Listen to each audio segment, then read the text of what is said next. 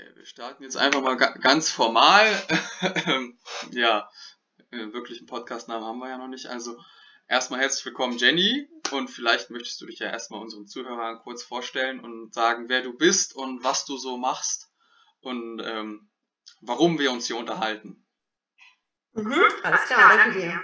Ja, ich bin Jenny, ich bin ähm, Jugendarbeiterin von Haus aus bei der Kirche, als Sozialpädagogin angestellt und habe äh, zum Schwerpunkt Tanz und Theater ähm, und mittlerweile auch Sport und Fitness äh, im Bereich Jugendarbeit äh, zu meinem Schwerpunkt gemacht und interessiere mich aber darüber hinaus oder gleichzeitig auch für Mindset-Arbeit und für energetische Arbeit. Also wie kann ich blockierende Glaubenssätze über energetische Arbeit auflösen? Wie kann ich ähm, Resilienz erzeugen durch energetische Arbeit? Wie kann ich Herz-Hirn-Kohärenz ähm, fördern und so weiter? Und habe auch Lust, das irgendwie noch mehr einzubringen, sei es jetzt in der Jugendarbeit oder als ähm, teilselbstständige Arbeit. Und bin aber noch so auf der Suche, was könnte denn eigentlich da so mein mein roter Faden sein, der vielleicht all das, was ich kann und was ich gerne mache, miteinander verknüpft. Okay, ja, das hört sich doch schon mal sehr, sehr vielversprechend an. Jetzt ist, ist so meine Frage, du hast auf der einen Seite hast du diese Jugendarbeit und auf der anderen Seite hast du dieses ganze körperliche, sportliche, wie du gesagt hast, energetische Arbeit. Ähm, wie hat sich das denn so entwickelt? Also hattest du das, hattest du von Anfang an schon diese beiden Glaubenssätze oder hast du also du hast dich ja irgendwann mal dazu entschieden, okay, ich gehe in Richtung Sozialpädagogik, weil das ist ja jetzt dein hauptsächlicher Beruf. Und äh, wie ist es dazu gekommen? Also, äh, wie ist so dein Werdegang dahin? Also mein Werdegang ist so, dass ich schon als ähm, Kind und als Jugendliche bei meinen Eltern, mein Papa ist auch Sozialarbeiter, ganz viel ähm, Kinder- und Jugendarbeit sozusagen mitgemacht habe und mitbekommen habe. Also meine Eltern hatten Kinderchor, die haben Kinderfreizeiten angeboten und ich war eben als Tochter der Anbieter immer mit dabei und habe das so mit aufgesogen, sage ich mal. Also es war jetzt keine Überraschung, dass ich soziale Arbeit studiert habe. Ähm, der Schwerpunkt, der erste Schwerpunkt mit Musik war auch keine Überraschung. Wir sind eine sehr musikalische Familie und ich habe eben schon immer Musik gemacht und finde es auch ein ganz, ganz tolles Medium, um mit Menschen in Kontakt zu kommen und auch mit Menschen, ähm, ja, ein, ja, so, so ein bisschen so rauszukitzeln, was sie können, wofür, wofür sie brennen. So, ne, das finde ich als Musik gut. Dann bin ich zu Theater gekommen, Theaterpädagogik, habe eine Ausbildung gemacht und habe gemerkt, dass das das ganze Repertoire einfach nochmal erweitert, dass man über Theaterarbeit nochmal andere Menschen erreicht oder die Menschen anders erreicht, die Jugendlichen weil dieses in eine Rolle schlüpfen erlaubterweise in, in, im Theater ähm, schafft halt die Möglichkeit, Gefühle, Gedanken, die ich sonst mich vielleicht gar nicht traue auszusprechen oder auszuleben, einfach auf der Bühne zu spielen. Und dann, sobald sie aus dem Körper raus sind, ähm, ist das einfach heilsam. Genau. Gleichzeitig ist es einfach total toll, etwas zu kreieren mit Jugendlichen, wo sie merken, ähm, ich kann was, ich kann an etwas wachsen, ich kann zusammen mit anderen etwas kreieren, wir bringen es auf die Bühne und anderen Leuten gefällt das so, das ist natürlich ganz, ganz großer Teil meiner Jugendarbeit und das macht mich auch so, so glücklich dabei. Und dann kam, ähm, was kam ja vor fünf, sechs Jahren noch äh, Medium Tanz dazu, habe ich noch eine Tanzpädagogik-Ausbildung gemacht und das hat das Ganze einfach nochmal erweitert, gefestigt. So, also meine Jugendarbeit im, im künstlerischen Rahmen, sage ich mal. Ähm, dann bin ich über eine persönliche Krise auf unterschiedliche Methoden ähm, gekommen, ähm, wie man quasi an Glaubenssätzen, an Blockaden arbeiten kann, an sich einfach arbeiten kann. So. Ähm, und dann ist quasi aus diesem Schwerpunkt den ich bis dahin bedient habe, nämlich, ich glaube, Potenzialentfaltung würde ich es nennen, mhm. ist nochmal der Schwerpunkt Persönlichkeitsentwicklung dazugekommen oder das als, ähm, als Verknüpfung. Ähm, erlebt habe ich selber dann, dass einfach, also konkret, ich habe Methoden gelernt wie Theta Healing, Access Bars, The Work von Byron Katie, also Huna-Schamanismus, das das ist alles etwas, was quasi ähm, an Gemeinsamkeit hat, dass es einfach ganz schwer davon abhängig ist, was du denkst, mhm. was dann in deinem Leben sich manifestiert. Und es war für mich am Anfang eher so ein spooky, äh, mysteriöses Wirrwarr, sag ich mal so. Und je mehr und tiefer ich mich damit beschäftigt habe, desto mehr habe ich gemerkt, nein, nein, das sind einfach die, die Gesetze des Lebens, die da wirken und man kann einfach steuern. Also man muss sich nicht ergeben in etwas, was man gar nicht so in seinem Leben haben will. Und das wiederum finde ich total wichtig, an Jugendliche weiterzugeben, wenn möglich auch schon an Kinder. Mhm. Und habe aber noch nicht, sage ich mal, den Rahmen gefunden oder den Weg für mich, wie ich das schaffe, ohne dass, dass ich die Jugendlichen ähm, damit, also mit etwas konfrontiere, mit dem sie im Moment noch gar nichts anfangen können oder vielleicht auch nicht umgehen können. So. Das ist, äh, das ist der Werdegang. Also das ist jetzt quasi der, der Ist-Stand. Plus, dass ich ganz, ganz viel Sport mache und auch als Trainerin noch arbeite für Zumba und für Strong und da einfach nochmal feststelle, der Körper ist ein ganz, ganz wertvolles Instrument für uns, auch nochmal uns selber kennenzulernen und uns auch auf unterschiedlichen Ebenen zu bewegen. Ja. Okay, ja, das ist ja schon mal sehr, sehr interessant. Also, dass du halt immer ähm, also, dass du so in diese grobe Richtung, so Arbeit mit Menschen, Jugendarbeit, Sozialarbeit schon so immer irgendwo gepolt warst, aber dass du auf deinem Weg immer mal hier noch ein Baustein mit dem Theater, mit dem Tanzen, mit der energetischen Arbeit, dass du das dann halt immer so über die Jahre noch hinzubekommen hast. Also, dass, dass du dich halt in dem Sinne weiterentwickelt hast. Und das ist natürlich äh, unter dem Gesichtspunkt, dass du sagst, okay, hier Persönlichkeitsentwicklung, ähm, ist so das, wo ich sage, in die Richtung soll es jetzt irgendwo hingehen. Ist das natürlich sehr interessant, weil um sowas weiterzugeben, muss man natürlich auch immer erstmal selber in gewisser Weise sich entwickelt haben. Ja, richtig. Und es kann auch Mut machen, finde ich, dass, ähm, dass, dass man sich traut, den Gedanken zu denken, das Leben ist immer für mich. Weil manchmal ist man in Situationen, und ich hatte wirklich also Gott sei Dank noch nicht viele Situationen in meinem Leben, wo ich, wo es wirklich, wirklich schwer und hart war, muss ich sagen. Aber einige sind es ja bei jedem. Und dann zu wissen, es gibt etwas, ich habe ich hab natürlich meinen persönlichen Glauben noch, aber das haben ja nicht alle Leute. Aber dann trotzdem zu wissen, das Leben, Gott, wie auch immer, das Universum trägt mich und es geschieht alles nicht ohne Grund. Und das erlebe ich halt auch. Ne? Also das, diese Krise, die war in dem Moment natürlich ätzend. Und dann ähm, habe ich mich auch eher so aus Verzweiflung quasi, äh, ne, was, wer kann mir jetzt helfen, was kann mir helfen, äh, nach, nach Methoden gesucht. Und jetzt erlebe ich halt, wow, das sind einfach starke Tools so für, für alle. Man muss nicht unbedingt in der Krise sein, um energetische Arbeit anzuwenden oder in der Krise sein, um, um zu beten. Ne? Du kannst einfach auch im Alltag das alles anwenden, aber die Krise hat mich halt dazu geführt. Und das, denke ich mal, kann Mut machen, wenn jemand sich gerade in, in, einem, in einem Tief befindet, ähm, zu wissen, das ist für etwas gut. So, also das zeigt sich halt vielleicht erst später, aber das ist, gehört zum Weg.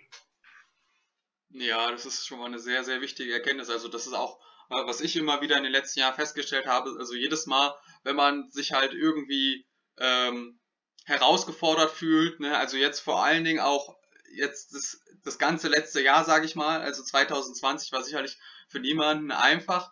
Und äh, da hat man halt entweder die Möglichkeit, okay, ähm, ich, ich gebe jetzt irgendwo auf und verkrieche mich in meine Ecke und hoffe, dass es irgendwie vorbeigeht. Oder man, man macht halt irgendwo eine Kampfansage und sagt, okay, ich suche jetzt ein Mittel und einen Weg, um damit irgendwie umzugehen oder da irgendwie rauszukommen. Und das hast du ja in dem Sinne gemacht, indem du dann halt, ich sag mal, deinen Horizont erweitert hast und geguckt hast, okay, ähm, was ist denn diese energetische Arbeit? Also wie, wie werde ich diese negativen Glaubenssätze überhaupt los? Weil das ja. ist ja etwas, was, was man sich sehr leicht aneignet. So. Ähm, wir hatten ja auch, äh, als ich bei dir meine erste Access-Bar-Sitzung hatte, hattest du mir ja auch erzählt, dass diese Access-Bars ja genau dafür da sind, dass man halt so diese, diese Glaubenssätze, die so im Unterbewusstsein feststecken, wie zum Beispiel, wenn du früher von deinem Mathelehrer gesagt hast, ja, du bist nicht gut in Mathe, du kannst es nicht, ähm, wenn du das halt als kleines Kind aufsaugst, dann wirst du das den Rest deines Lebens meistens nicht los, weil du das halt einfach unterbewusst abspeicherst und es nicht mehr äh, wirklich wirklich damit angehst, sondern du du akzeptierst es einfach so. Du denkst, ich bin schlecht in Mathe, das heißt, du du versuchst es gar nicht zu ändern, wenn du eine 4 oder eine 5 oder eine 6 in der nächsten Mathearbeit schreibst und, und so weiter und so fort. Und das zieht sich dein ganzes Leben lang durch. Und ähm, solange man halt nicht aktiv dagegen was tut und jetzt sagt, okay, vielleicht ist dieser Glaubenssatz falsch oder wie es die Access Bars machen, dass man, also die, die löschen das ja jetzt nicht unbedingt, sondern sie geben einfach Raum dafür, dass man sich diesen Glaubenssatz selber neu aneignet. Oder mhm. habe ich da jetzt irgendwas durcheinander gebracht? Nee, super, ist super. Also die Bars haben ja, ähm, können ja ganz unterschiedliche Wirkungen haben, aber auf jeden Fall ist es äh, vielen schon so ergangen, dass sie danach wie so eine Art angenehmes Reset gefühlt haben ne? und gesagt haben, irgendwie jetzt bin ich gerade auf Null und kann überhaupt einen anderen Gedanken zulassen oder kann überhaupt auf einen Gedanken erstmal neutral drauf gucken. Das ist ja auch wichtig, dass man das erstmal erkennt, ne? dass das da was ist, was, was ich nicht als gegeben hinnehmen muss. So, und das, ähm, das ist ja oft noch nicht mal, also es gibt mit Sicherheit diese Mathelehrer, also ich glaube, es gibt viele Mathelehrer und Physiklehrer oder so, die sagen, äh, ach, das kannst du nicht und wirst du nie können. Aber es gibt auch manchmal äh, noch, noch quasi noch kleinere Sachen, die passiert sind, die noch nicht mal böswillig von irgendjemandem gemeint waren und die sich trotzdem so festsetzen bei einem Kind. Also gerade im Alter von 0 bis 7 ist einfach das, ähm, der Zugang zum Unterbewusstsein so auf und alles wird ähm, integriert als wahr. Also vor allem, was Eltern, was Lehrer, was äh, Erzieher sagen, wird als wahr empfunden und so wie das Kind es dann hört, so ist es dann abgespeichert. Und das ist, muss ja noch nicht mal eine, eine wirkliche Kritik gewesen sein. Ich erlebe es bei meiner Tochter. Das ist nicht, dass die Erzieherin sagt, du kannst das nicht, aber Lia hört es so. Und das macht es ja auch schon. Ne? So, und da wirklich zu sagen, das hat wahrscheinlich jeder, das hat auch gar nichts mit gutes Elternhaus oder nicht liebevolle Eltern oder liebevolle Eltern zu tun, sondern jeder hat irgendwie was mitgenommen, was einem jetzt nicht mehr dienlich ist. So in dem Moment vielleicht sogar, aber jetzt als Erwachsener oder als junger Erwachsener oder als Jugendlicher ist es quasi Zeit drauf zu gucken und es abzugeben, wenn es mir nicht mehr dienlicher ist auf meinem Weg. Mhm. Und ich gehe eben davon aus, dass wir alle einen Weg haben, der, der Licht bringt, vielleicht, also für mich, aber auch für andere. Und das kann eben versteckt werden, dieses Licht, wenn, wenn ich mich selber ja so klein mache oder mich selber ja so schlecht fühle oder denke, ich kann es ja nicht oder ich traue es mich einfach nicht, ich weiß, ich könnte es, aber was sagen die anderen? So all das, was jeder, glaube ich, so mit sich, an Struggle mit sich trägt. Ähm, wenn das nicht wäre, würden wir, glaube ich, ganz andere Dinge machen. So. Ja, auf jeden Fall. Also das ist auch sowas, was ich ähm, also in meiner Trainertätigkeit immer wieder erlebe. Also auch bei Erwachsenen ist es oft so, dass die sich solche Glaubenssätze immer noch aneignen. Also zum Beispiel, wenn jemand mit Rückenschmerzen zu mir kommt, dann hat er den Glaubenssatz, hier mein Rücken ist kaputt. Also er glaubt gar nicht daran, dass er jemals wieder schmerzfrei werden kann, sondern er kommt quasi nur noch zu mir, um äh, Schadensbegrenzung zu betreiben. Ja. Und ähm, das ist dann halt, also da sehe ich dann immer die Schwierigkeit, okay, ähm, wie gebe ich die, derjenigen Person das Vertrauen und die, die, diesen Glaubenssatz, dass er da wirklich noch was, also in dem Sinne was retten kann. Also man muss ja nicht sagen, der Rücken ist kaputt, nur weil du auf ein MRT-Bild mal gesehen hast, okay, du hast einen Bandscheibenvorfall ich meine, es gibt sogar symptomlose Bandscheibenvorfälle. Also, da, ich weiß jetzt nicht mehr, welche Studie es war, aber ich habe mal eine gelesen, da ging es um Hockeyspieler. Und da war halt wirklich zu sehen, dass die meisten von denen tatsächlich einen Bandscheibenvorfall oder eine Vorwölbung hatten, aber keiner von denen hatte Rücken, Rückenschmerzen oder irgendwelche Symptome. Und mhm. das ist halt sowas, was, was Leute immer sehr schnell verwechseln. Also, dass, dass du immer denkst, okay, ich habe die und die, dieses Bild im Kopf, also das ist kaputt, das heißt, es kann nie wieder normal funktionieren. Aber dass der, der Körper und der Geist ja ähm, sehr wandelbar sind, also vor allen Dingen beim Gehirn, dieses Stichwort Neuroplastizität. Wir können uns immer wieder ja. neu anpassen an solche Dinge. Aber das Problem ist halt, wie du schon gesagt hast, wenn sich dann solche Glaubenssätze vor allen Dingen in der frühen Kindheit einbrennen, ist es halt immer schwieriger, sie später wieder rauszubekommen. ähm, genauso ist es halt so, wenn ich jetzt jemanden habe, der, ähm, also das, das ist wirklich ganz extrem, was ich manchmal sehe, ist, dass je älter die Leute sind, desto eher schreiben sie sich ab. Das heißt, wenn ich jetzt einen, einen 20-Jährigen habe, der mit Rückenschmerzen zu mir kommt, der denkt, er kann auch was dagegen machen. Aber wenn ich jetzt einen 50-Jährigen habe, der seit 10 Jahren Rückenschmerzen hat, der denkt, es ist vorbei. Und das ist ein, ja, ist ein mega gutes Bild. Also im Sport ist es ja so, und ich glaube, das kannst du auf ganz viele Bereiche noch beziehen, dass die Leute ähm, Limitierung akzeptieren und tatsächlich auch so, also ich erlebe es schon, schon bei, bei jungen Menschen, die einfach akzeptiert haben, jeden Tag Kopfschmerzen zu haben. Und das ist ja keine Lebensqualität. Also es ist, ich kann doch nicht mit 18, 19 sagen, ja, ich habe halt jeden Tag Kopfschmerzen, aber Gott sei Dank gibt es ja Aspirin und dann nehme ich die und dann, oder, oder darf ich überhaupt Aspirin sagen? Na egal, auf jeden Fall Kopfschmerztabletten und dann ähm, überhaupt nicht auf den Gedanken zu kommen, dass das, das ist nicht unser unser Standard, also das sollte nicht unser Standard sein, ähm, zu sagen, wenn ich eine Tablette nehme, dann geht es. Der Standard ist, dass wir unseren Körper nutzen bis ins hohe Alter, dass wir unseren Verstand nutzen, dauernd und nicht ähm, uns eigentlich, eigentlich gar nicht einschränken, in nichts. Und ich erlebe es ja an mir, ich schränke mich ja dauernd ein, indem ich sage, naja gut, ich, das habe ich ja nicht studiert oder hm, bin ja schlecht in Englisch oder naja, so viel Geld kann ich wahrscheinlich nicht verdienen. So, das ist ja alles in meinem Kopf. Wenn das weg wäre bei uns allen, dann würden wir so groß denken können, dass auch viel Größeres passieren kann. So, mhm. und das, also das erschreckt mich gerade in Bezug auf Körper und auf Krankheiten, denke ich, wow, ähm, ich, gestern hatte ich noch ein Gespräch, weil ich habe ja mit 36 die Via bekommen und war da schon schwer am Sport machen und dann hatte ein Sportfreund gesagt, na gut, das mit den Bauchmuskeln kannst du für immer abschreiben. Nach einer Schwangerschaft kannst du keine Bauchmuskeln mehr aufbauen. Das ist dann, das anatomisch ist das nicht möglich. Und ich dachte, ach wie schade, ich hatte sie gerade so schön trainiert.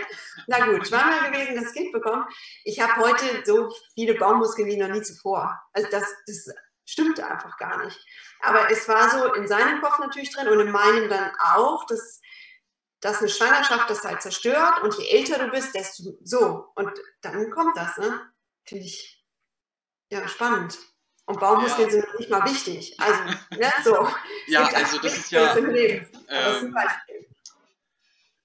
das ist tatsächlich sehr interessant, wie viel so Halbwissen oder so halbgare Glaubenssätze auch so im ganzen Sportbereich überhaupt unterwegs sind. Ja, das sind so, äh, ne?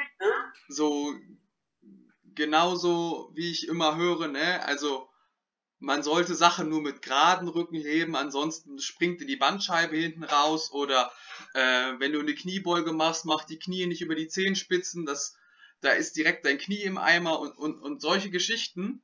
Ähm, das sind halt Sachen, die gewiss, die beruhen irgendwo auf einer gewissen Wahrheit. Also ich will jetzt nicht sagen, dass ne, wenn du eine Kniebeuge machst und deine Knie über die Zehenspitzen gehen, dass das nicht belastend fürs Knie ist.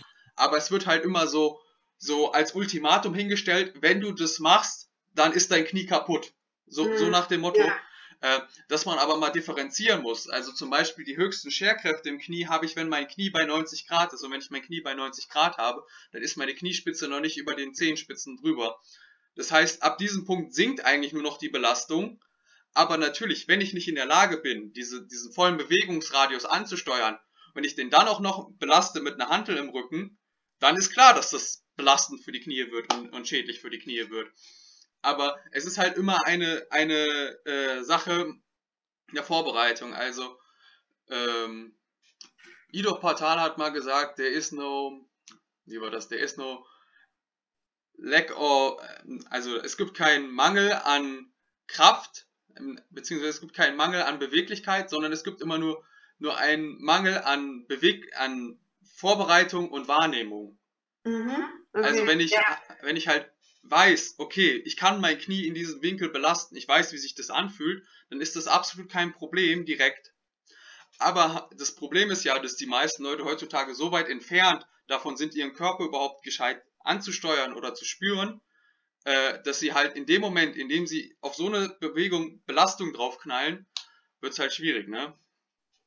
Ich hatte sofort, als du angefangen hast, noch so im Kopf, dass ich dachte, ja, ähm, es ist auch belastend fürs Knie, sich gar nicht zu bewegen, aber das würde ja keiner so sagen als, als Hypothese. So, wer keinen Sport macht, ist schädlich für die Knie. Mhm. So, oder zu sagen, wer halt das vielleicht schon eher, aber wer Übergewicht hat, also Übergewicht, wo man selber was gegen machen kann, ähm, nämlich zum Beispiel Sport, äh, das ist auch belastend für die Knie. So, also das, das ist es ja, dass, dass da gerne so einzelne Sachen rausgepickt werden, die man lieber nicht machen sollte, aber es gibt halt viel, was wir einfach generell lassen sollten.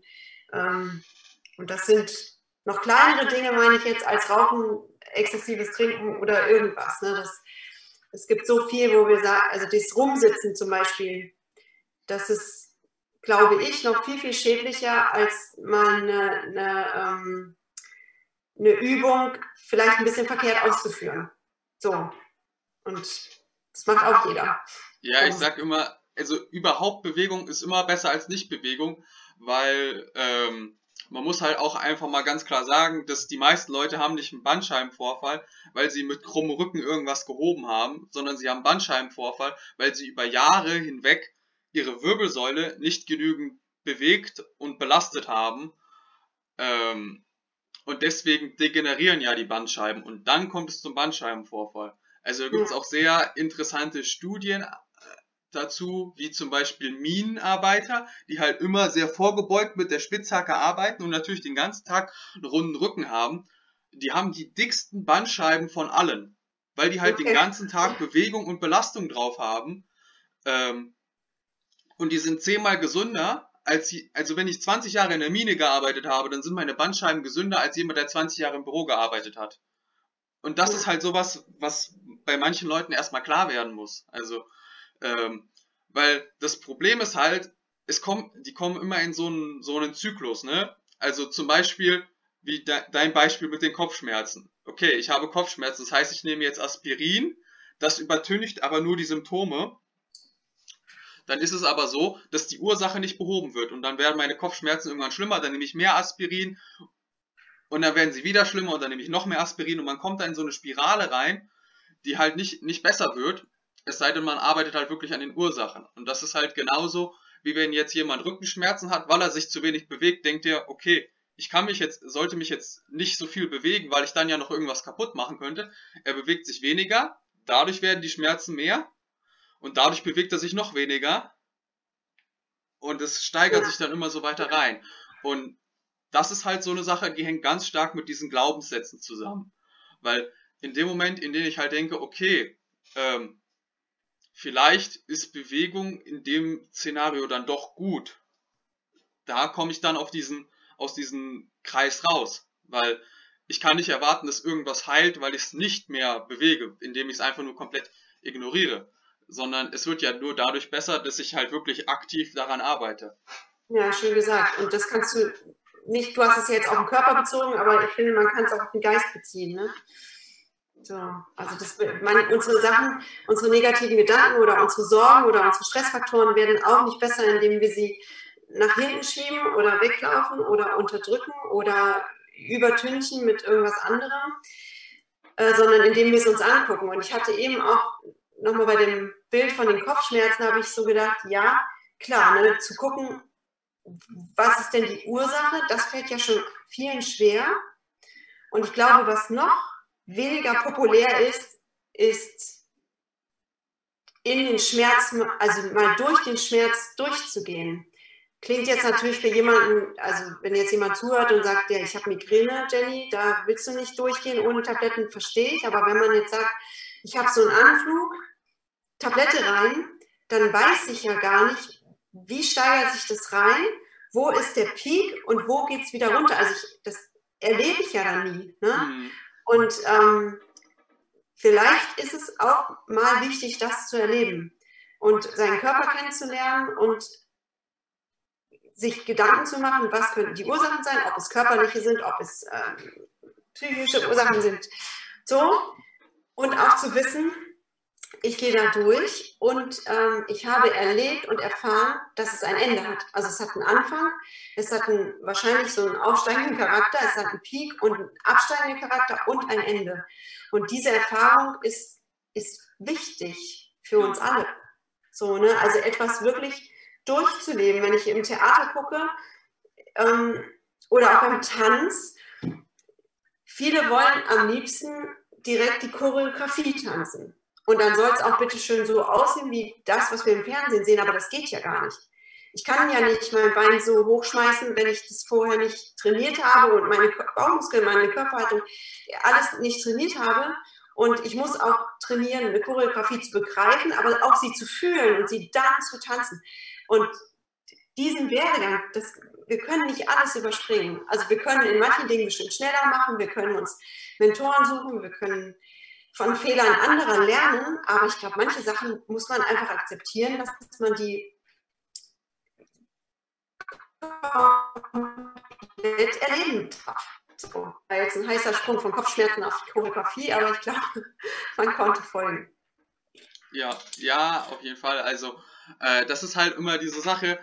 Äh, die Leute sehen nur Punkt A und Punkt B, aber sie sehen nicht den Weg, der die beiden miteinander verbindet. Also, mhm. wie du schon sagst, mit den Kopfschmerzen, okay, ich habe Kopfschmerzen, die Lösung ist, also ich will keine Kopfschmerzen mehr haben und das, was mich am schnellsten von A nach B bringt, ist die Tablette reinzuschmeißen, um halt alles irgendwie zu übertünchen, aber mal zu überlegen, okay, woher kommen denn die Schmerzen? Warum habe ich die jetzt? Und ähm, was von meinem Verhalten oder von meinem Alltag und meinem Umfeld könnte das vielleicht bedingen? Ne? Also natürlich, Kopfschmerzen ist immer so eine schwierige Sache, die, die kann sehr viele Ursachen haben, aber mal zu überlegen, okay, kriege ich vielleicht genügend Schlaf, trinke ich genügend, habe ich genügend Mineralien im Körper und solche Sachen, dass man einfach mal da überlegt, okay, woran könnte es denn liegen? Ja. Ähm, aber das, das hast du schon richtig erkannt. Das sind schon Sachen, wo dann die meisten Leute sagen, das ist mir zu anstrengend oder das ist mir zu schmerzhaft, da reinzugucken, weil in dem Moment müsste ich dann ja selber mir so ein bisschen eingestehen, okay, irgendwas habe ich hier verbockt, auf gut Deutsch gesagt. Ne? Also irgendwas läuft hier nicht so, wie es sein sollte. Ähm, natürlich kann es auch komplett von außen gesteuert sein irgendwo, aber trotzdem habe ich ja immer die Möglichkeit, da was gegen zu machen. Es ist, also, das steuert ja jetzt das ganze Gespräch quasi in, in, in ein großes Thema und das ist das Thema Verantwortung, Selbstverantwortung.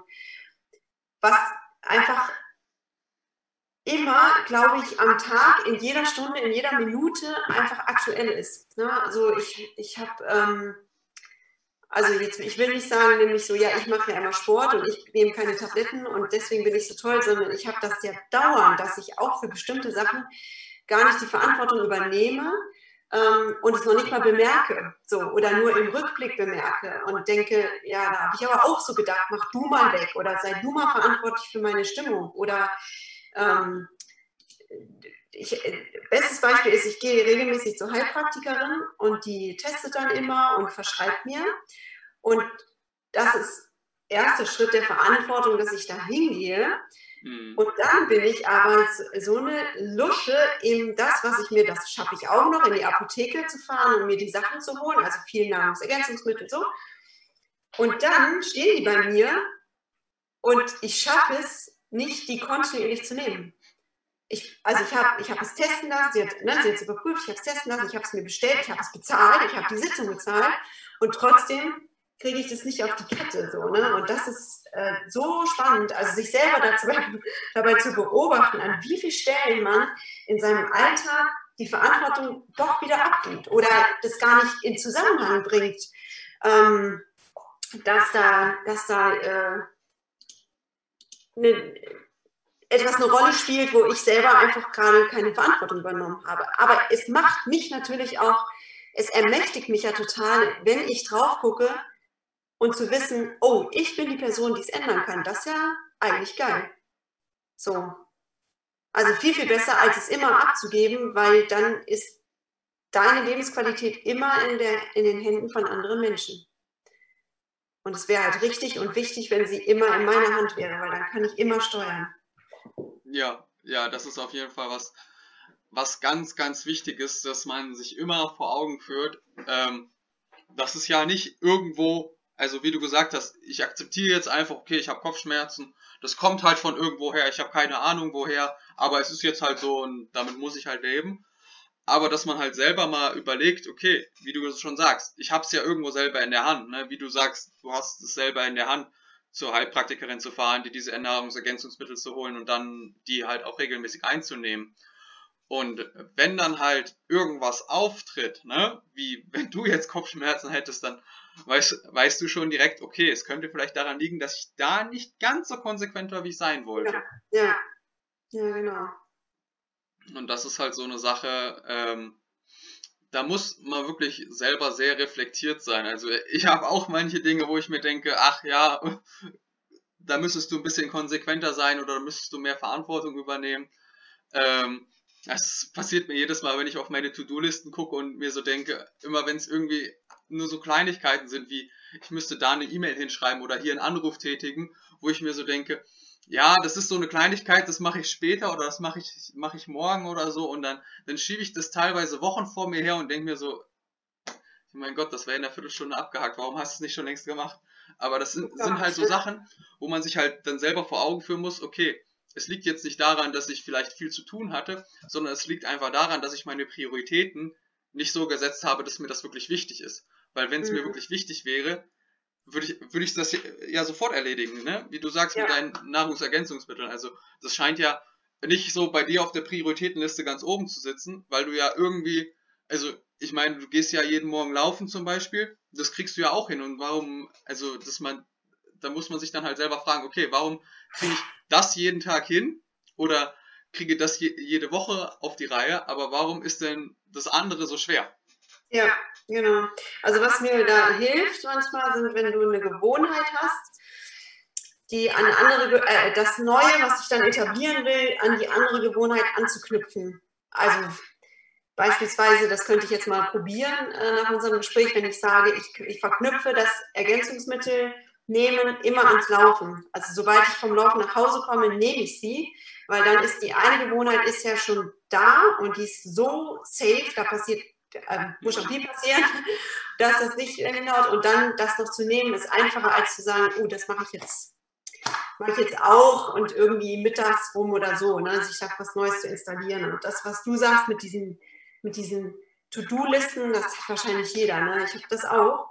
Und spannend ist ja, dass man ja weiß, dass wenn diese Aufgabe in deinem Kopf ist und du die ein, zwei Wochen vor dir her schiebst, zieht das ja viel mehr Energie und Kapazität, äh, Hirnkapazität, keine Ahnung, ähm, als es einfach zu machen.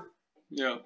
Also man macht es und wie du sagst, es dauert dann 15 Minuten, vielleicht auch nur 5. Ähm, und dann wäre es raus und du hättest ja viel mehr Raum für, für neue Sachen, die, äh, die du ja dann eigentlich vielleicht sogar immer vorziehst, weil du sagst, oh, ich will das jetzt nicht machen, dann mache ich lieber erst das. Und wenn du das aber schon gemacht hättest, A, genießt du das, was danach kommt, ja noch viel mehr.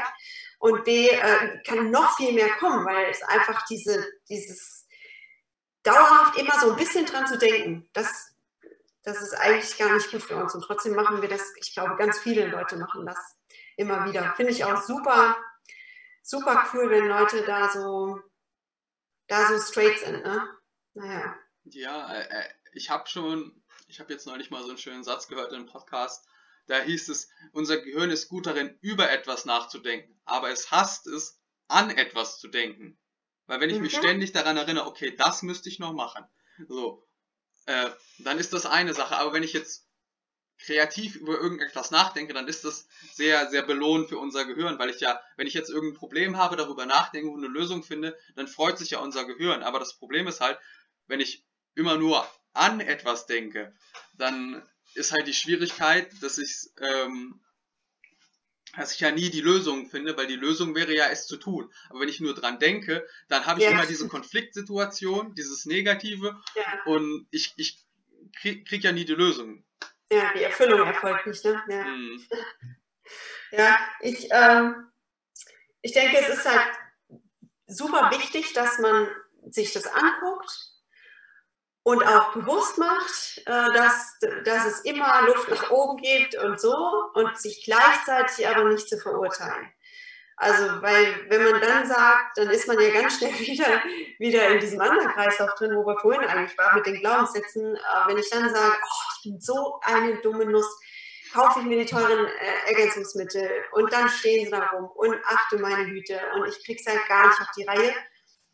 Das ist ja auch nicht richtig und kontraproduktiv und wie du sagst, dann zu gucken, Mensch, ich kriege doch aber andere Sachen auf die Reihe. Das heißt, ich bin ja nicht per se ein Mensch, der sich nicht disziplinieren kann. Eigentlich alles andere als das. Aber wenn ich mich, wenn ich nur darauf gucke, auf die eine Sache oder nur auf diese fünf Punkte auf der To-Do-Liste, die ich halt nicht mache, oder nur auf, oh, wieder kein Sport gemacht, dann das, das funktioniert auch nicht. Ne? Also dann lieber nach dem Motto, ähm, wäre der, der hier jeder Anfang oder so ist, ist, oder jeder Morgen ist ein neuer Anfang oder sowas. Ne? Also ich freue mich zum Beispiel auch immer auf Montag. Ich denke immer, Montage sind für mich wie so jedes Mal kleines Neujahr.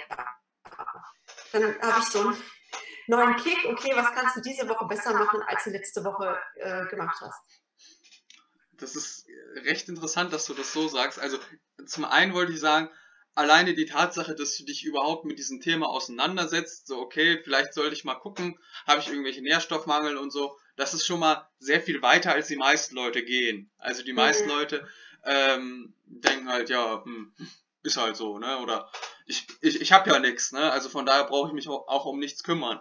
Ja. Ähm, das ist die eine Sache. Das ist also, dass man halt da schon mal sieht, okay, ich ziehe es zwar nicht bis zum Ende durch, aber ich bin schon mal den ersten Schritt gegangen und das alleine ist ja schon viel wert, dass man halt äh, sich nicht selber immer runterputzt, weil ich sag mal so, wenn, wenn, wenn du dir irgendwas selber sagst, dann ist es immer so, dass dein, dein Gehirn hört ja zu und wenn du immer nur negativ über dich selber redest, dann hast du halt auch irgendwann ein sehr negatives Selbstwertgefühl und das ist halt ja. die ja. Schwierigkeit. Ähm, jetzt weiß ich nicht mehr, was die andere Sache war, was ich sagen wollte. Was hattest du noch gesagt? Wahrscheinlich wegen dem Disziplinieren und mit dem Laufen oder mit den äh, Gewohnheiten aneinander koppeln. Ja, ja, genau. Ähm, dazu wollte ich nur sagen, ich hatte jetzt letztes Jahr, ein, also ist schon letztes Jahr, weil wir ja Januar haben, ähm, hm. ein sehr schönes Buch dazu. Ich weiß nicht, ob du es kennst, Atomic Habits von James Clear. Nee. Ähm, das heißt auf Deutsch die 1%-Methode. Also ich weiß auch nicht, wer das übersetzt hat. Ähm, aber ich ha hab's halt auf Englisch gehört. Und ähm, ja. da ging es halt auch sehr viel darum, welche Möglichkeit man hat, wenn man sich einfach nur eine Gewohnheit aneignet. So, also zum Beispiel, wenn du hast jetzt eine gewisse Gewohnheit, so du gehst morgens laufen, aber zum Beispiel eine Gewohnheit, die wahrscheinlich jeder Mensch hat, ist zum Beispiel, dass ich morgens die Zähne putze, ne? Mhm. Ja. Und ähm, wenn ich dann halt an dieser Gewohnheit was anderes ankopple, dann habe ich halt, ähm, dann fällt es mir wesentlich äh, leichter. Also wenn ich weiß, okay, nach dem Zähneputzen setze ich mich erstmal hin und lese zehn Seiten, dann bin ich wahrscheinlicher, dass ich zehn Seiten lese, als wenn ich sage, okay, ja, ich nehme mir vor, jeden Tag zehn Seiten zu lesen. Aber wenn ich halt mir so diesen, diesen Clou setze, okay, wenn ich das gemacht habe, dann lege ich damit los. Und ähm, das ist halt sowas, was man nie, nie unterschätzen sollte. Ne? Also was für, was für eine Macht Gewohnheiten haben, weil äh, da wird halt auch gesagt, so dass ich glaube 80 Prozent auf jeden oder 90 sogar, also das meiste, was wir machen, ist aus Gewohnheit, ohne dass wir aktiv drüber nachdenken. Und ähm, wenn wir halt unsere Gewohnheiten nicht unter Kontrolle haben, dann haben wir halt irgendwo 80 Prozent von unserem Leben nicht unter Kontrolle. Und ja. Das ist halt die Schwierigkeit, sage ich mal. Ja, und du verbrauchst halt wenig Energie bei Gewohnheiten. Also ich weiß noch, meine erste Fahrstunde oder die ersten, ich war danach immer so richtig schweißgebadet. Ne? Also das war so anstrengend für mich und müde und kaputt, wirklich an alles gleichzeitig zu, zu denken. Und jetzt heute, darf man ja nicht so laut sagen, aber fährt man Auto und, und schreibt SMS nebenher, so, ne? weil man sich überhaupt nicht mehr konzentriert auf, muss ich jetzt wirklich schalten und wie schalte ich nochmal und so. Ähm, und so ist es ja mit allen Sachen, die man einfach, also wir machen uns auch keine Gedanken mehr. Also ob ich Zähne putze sowieso nicht, das ist ja auch nochmal was, so dieses, sollte ich jetzt oder sollte ich nicht, dann ist es also besser, du hast es einfach festgelegt und machst es. Mhm. Das spart Energie und aber auch zu sagen, ähm, ich mache das ja so lange schon, ich muss da jetzt nicht großartig drüber nachdenken oder mich total nur darauf konzentrieren hm. ähm, und kann eben auch nebenbei schon mal probieren, auf einem Bein zu balancieren oder, oder auch nicht so, ne? oder das mal mit links zu machen. Ähm, so, dass, ja, das ist schon richtig wahr mit den Gewohnheiten. Und, und auch regelmäßig zu überprüfen, man hat ja auch viele schlechte Gewohnheiten. So, ja. brauche ich die jetzt noch? Also die sind ja alles, was wir machen und was wir so an, äh, wie soll ich sagen, an, an, Lösungsstrategien so entwickelt haben, als Kinder, als Jugendliche, als Erwachsene, hatten ja irgendwo in dem Moment ihren Sinn und ihren ja. Zweck. Und manchmal ist das auch jetzt noch aktuell, aber manchmal ist es auch einfach dann nur noch dieses Festhalten an der Gewohnheit und, an, und diese Verknüpfung vom Gehirn, dass das ja mal eine Lösung war und sich dann zu überlegen, brauche ich das jetzt noch so? Und oder gibt es eine noch bessere Lösung für diese Situation für mich, die jetzt dienlicher wäre? Ja, das halt, ja, also einerseits finde ich Persönlichkeitsentwicklung auch durchaus anstrengend, hm. aber ähm, weil man so das Gefühl hat, es hört ja nie auf, aber es ist ja nicht, es ist kein negatives Anstrengen, sondern es ist einfach so ein dauerhaftes Gefordertsein, sich und sein Leben anzugucken und zu sagen, ist es so, wie ich es will oder darf ich es verändern? Und dann macht es irgendwann halt auch Spaß. Ne? Also wie bei mir jetzt aus einer Krise entstanden, muss ja nicht immer so sein, kann ja auch ein Hinzu irgendetwas sein und nicht weg von. Aber ähm, wenn man das dann überwunden hat und, und merkt so, ja, ich bin ein Gestalter von, von dem, was ich hier gerade lebe, dann ist es halt auch spannend. Ne? Ja, also das ist halt die Sache mit der Persönlichkeitsentwicklung. Also, ähm, es ist halt kein Anfang-Ende-Prozess, sondern es hat halt keinen festen Anfang und kein festes Ende. Und äh, es ist halt so ein extrem dynamischer Prozess. Also, man muss sich halt immer wieder neu anpassen. Also zum Beispiel ähm, die Jenny von heute ist wahrscheinlich mit ihrem Leben momentan relativ, kommt relativ gut damit zurecht. Aber die Frage ist halt, ob du mit deinem Leben vor zehn Jahren, mit der Persönlichkeit, die du heute hast, auch so gut zurechtgekommen wärst. Also mhm. man muss sich natürlich immer auch irgendwo den Umständen anpassen und irgendwo gucken, dass man immer aus der jeweiligen Situation das Beste rausholt.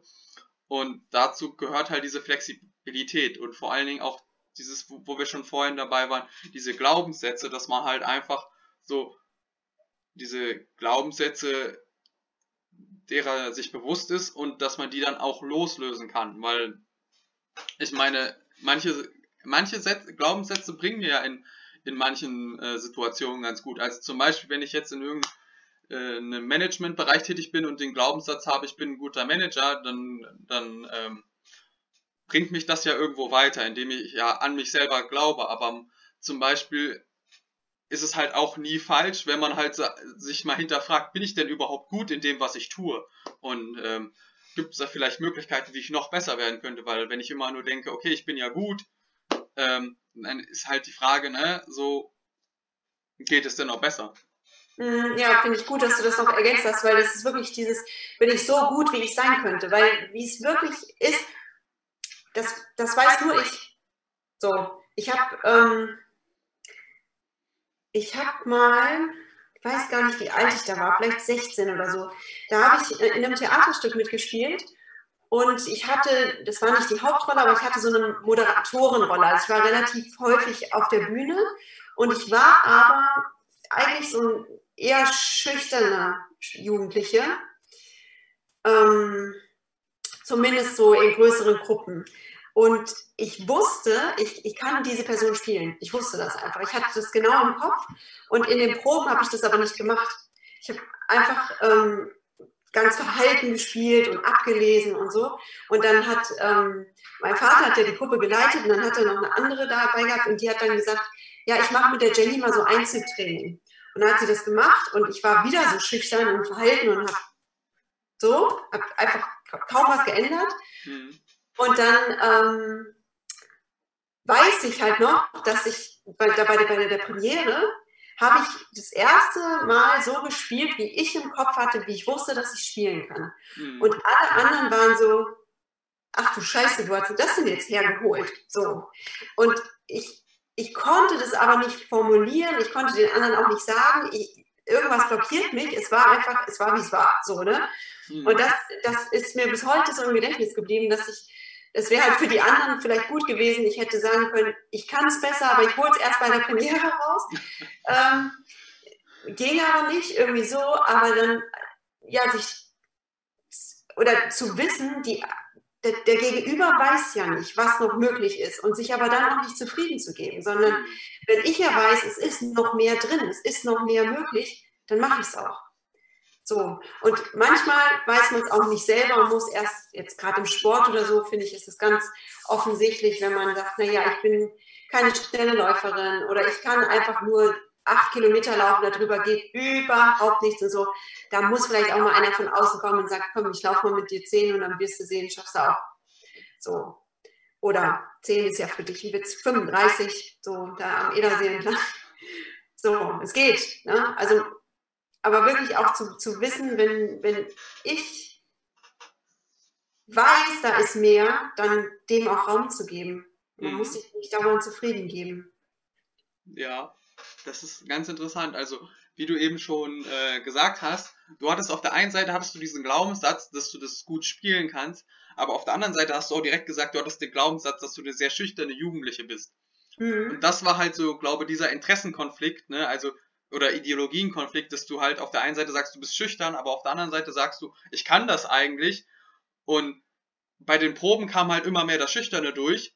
Und dann, als es dann wirklich soweit war, dann wusstest du, okay, jetzt muss ich das auch wirklich machen. Und dann ja. hast du diese Barriere überwunden. Und das ist halt dann ganz interessant. Und wie du eben das, das Beispiel vom Laufen genannt hast, hatte ich echt letztes Jahr ein sehr, sehr gutes Beispiel. Äh, und zwar habe ich einen guten Freund von mir, der ist bei der Polizei in Niedersachsen und war da letztes Jahr in seinem letzten Ausbildungsjahr und musste halt noch, ähm, also er hatte alles bestanden, er hatte halt nur das Problem, dass er bei einer Laufprüfung durchgefallen ist. Mhm. So. Und dann hat er mich natürlich gefragt, hier kannst du mir helfen, äh, ich, ich komme da irgendwie nicht weiter. Und dann war ich mit ihm laufen, habe ihm Tipps gegeben. Er hat mich gefragt, was er vorher essen soll, was er vorher trinken soll, äh, ob Koffein was bringt. Hat sich um tausend Sachen Gedanken gemacht. Ähm, und ist dann wieder durchgefallen. Und wieder und wieder und wieder.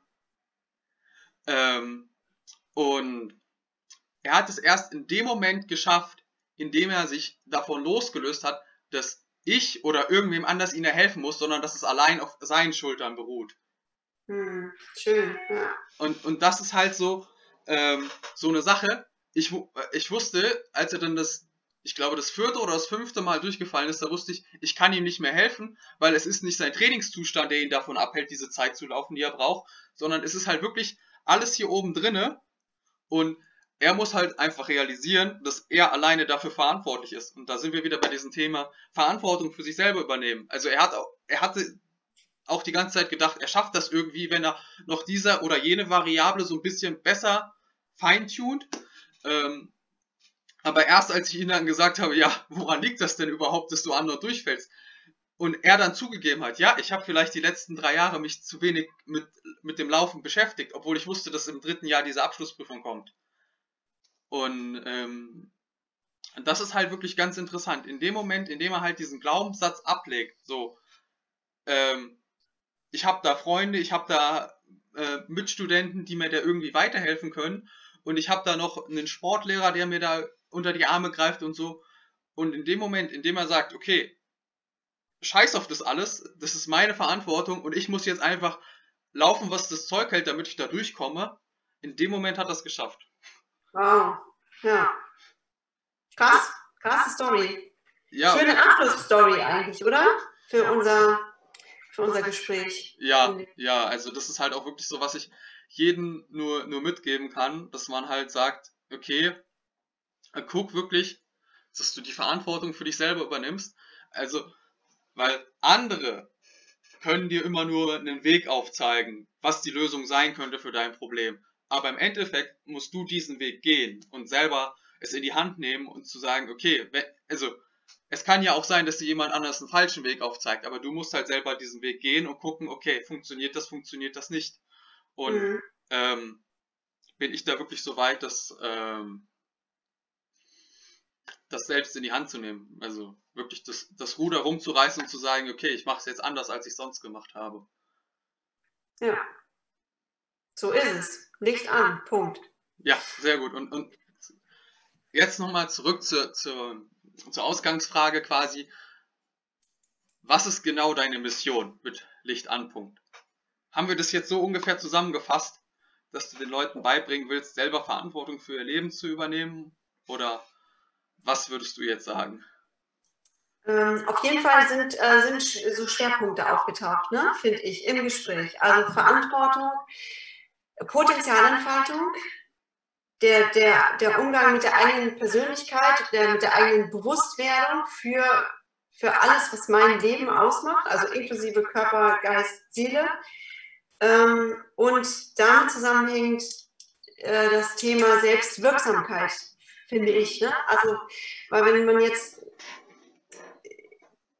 de, de, dein letztes Beispiel, den, den Polizisten nimmt, er hätte ja, also hätte es geklappt mit deinen Tipps, mhm. dann hätte er mitgenommen aus dieser Situation, höchstwahrscheinlich, mhm. ähm, okay, wenn ich wieder vor einer schwierigen Aufgabe stehe, dann gucke ich wieder im Außen und das im Außen muss mir irgendwie weiterhelfen und dann klappt es. Und er hat aber dann in dem Moment ja nicht erlebt, ich bin selbst wirksam in mhm. meinem eigenen Leben. Und das ist natürlich, das ist ein Hammer. Ne? Also das ist ja auch das, was, ich, was mich für die Jugendarbeit so brennen lässt. Ne? Ich kann ja nicht für alle das Theaterstück spielen. So, die ja. müssen selber spielen. Und wir sind ja noch so eine Truppe, dass, dass wir es auch noch gemeinsam selber entwickeln. Das macht jetzt nicht jeder, aber das machen wir auch noch.